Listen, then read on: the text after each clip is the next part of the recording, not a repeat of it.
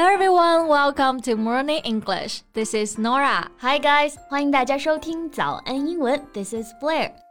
节目开始之前呢，先说一个小福利。每周三我们都会给粉丝免费送纸质版的英文原版书、英文原版杂志和早安周边。微信搜索早安英文，私信回复“抽奖”两个字，就可以参与我们的抽奖福利啦！很多奖品是花钱都买不到的。没错，这些奖品呢都是我们的老师为大家精心挑选的，是非常适合学习英语的材料，而且你花钱也很难买到哦。坚持读完一本原版书、杂志，或者说用好我们的周边，你的英语水平一定会再上一个台阶的。快去公众号抽奖吧，祝大家好运！Hey Nora, I've always wanted to ask you this. Yeah. Why did you name yourself Nora. 为什么给自己取 Nora 这个名字呢? Is there any particular reason? Well, actually, many people have asked me this question. And do you know Norah Jones? The American singer? Yes, you know, I've always had a thing for jazz, right? And Norah Jones has a magnetic and flexible voice with an impressive vocal range that's well suited to jazz music. 啊，就是 Norah Jones，她富有磁性的嗓音和她爵士的灵魂征服了你，对不对？对，所以你也给自己取名叫 Nora 了。That's right. What about you? Why do you name yourself Blair？就是为什么要取 Blair 这个名字？Well, I just think it's pretty cool and it's not so common. 然后 Blair R 音结尾嘛，我个人就比较喜欢这种。嗯，原来如此。So. I believe everybody has their own reason why they chose their English names in the first place. Yes，那有些同学可能是因为喜欢某位歌手或者演员啊，所以就取这个名字，just like Nora. Yeah, right. 还有一部分同学呢，可能就是上学的时候英文老师给取的。对，那你的英文名是什么呢？有什么特殊含义吗？欢迎大家在评论区给我们留言分享哦。Yeah, and speaking of which, there are actually many phrases and idioms that are related to English names.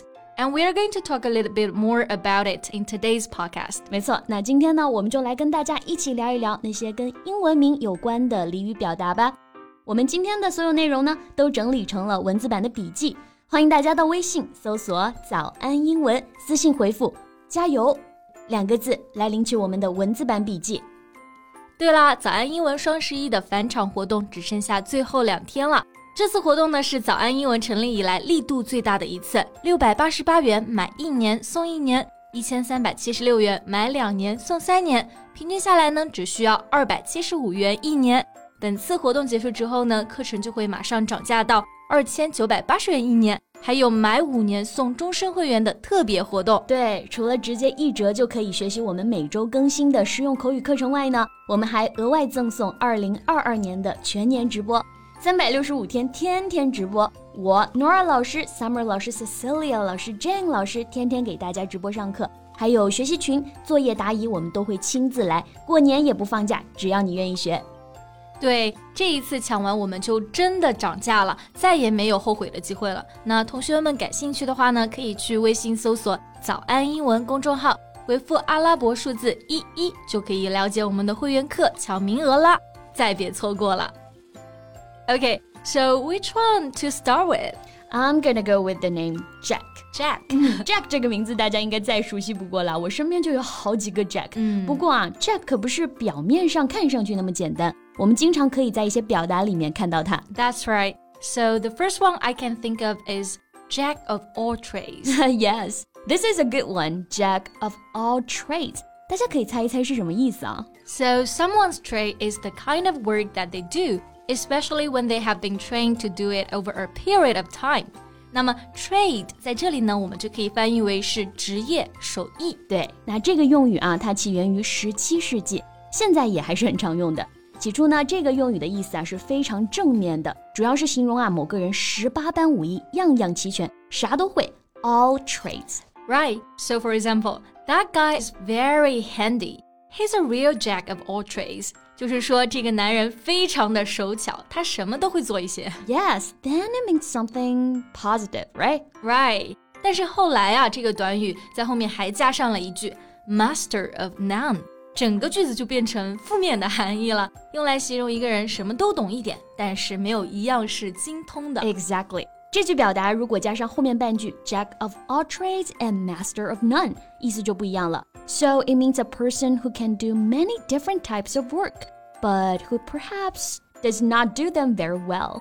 对，所以形容门门精通、样样稀松，或者说就是杂而不精的人呢，就可以用到 Jack of all trades and master of none 来表达。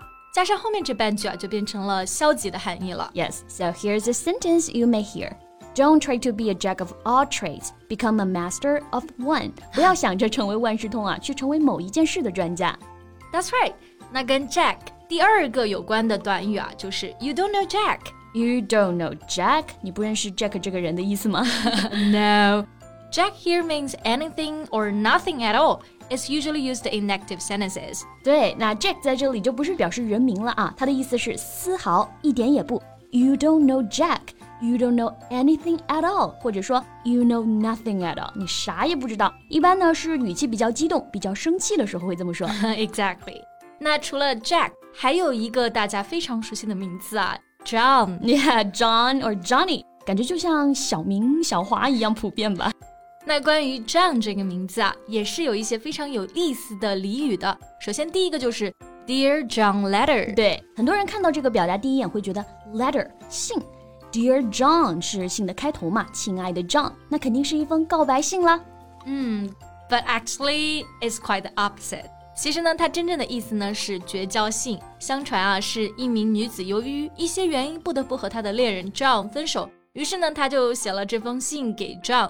信的每一句话都是以 Dear John 开头，然后这个故事被流传开来，于是 Dear John Letter 也就成为了分手信了。啊、oh,，OK。so for example, Jack received a John letter from his girlfriend, which broke his heart.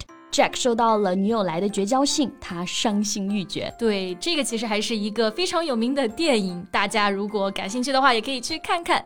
好了， 那刚刚我们讲到 John，那如果首字母是小写的话呢，就不是指名字了，而是指厕所。A John is a toilet or bathroom。求众的心理阴影面积有多大？嗯，而且我们刚刚讲到了 Johnny 嘛，那么还有一个跟 Johnny 相关的表达就是。Johnny on the spot. Johnny on the spot describes a person who is close at hand and readily available at all times. 我们就可以翻译为 善于抓住机会的人，可以随时找来帮忙的人。Yeah，那举个例子帮助大家更好的理解。So my assistant is a real John on the spot. He's always there when I need his help in the lab. 我的助手真的是个小机灵鬼啊！当我在实验室需要有人帮忙的时候呢，他总是出现在我身旁。Yeah, so we've already covered Jack and John. There's another name that is pretty normal everywhere. I know what you're talking about, Joe, right? Yes. 除了我们刚刚说到的 Jack、John，还有一个 J 开头的名字啊，Joe 也是特别常见的，J O E，常见到呢把普通人都直接叫做 Average Joe。嗯。An average Joe is an average or ordinary man，就是我们说的普通人、平常人。For example, he is just an average Joe。对， 那如果是女生呢，我们就不说 Joe 了啊，我们就可以用 Jane 这个名字，因为也是特别常见的。I'm just an average Jane. and now I'm a little bit tired. Do you want a cup of Joe? this is a really good one. Cup of Joe，这里可不是说指一杯 Joe 啊，而是一杯咖啡。Nora 老师来给我们介绍一下背景吧。No problem。那在第一次世界大战之前啊，咖啡相对于酒来说真的是不太值一提，也不是什么被重视的饮品。那 后来的海军部长 Josephs 完全禁酒呢，水手们肯定是特别不满嘛，留下咖啡也变成了消愁之饮了。也是因为这个故事背景，水手们开始将咖啡称作为 Joe，是一种嘲弄的形式。That's right。后来呢，就用 a cup of Joe 来表示咖啡。嗯。那我们今天呢，就跟大家聊了各种跟名字相关的俚语啊。那你们还知道哪些呢？欢迎在评论区告诉我们哦。嗯，那我们今天的节目就先到这里啦。最后再提醒大家一下，我们今天的所有内容呢，都整理成了文字版的笔记，欢迎大家到微信搜索“早安英文”，私信回复“加油”两个字来领取我们的文字版笔记。So thank you so much for listening. This is Nora and this is Blair. See you next time. Bye.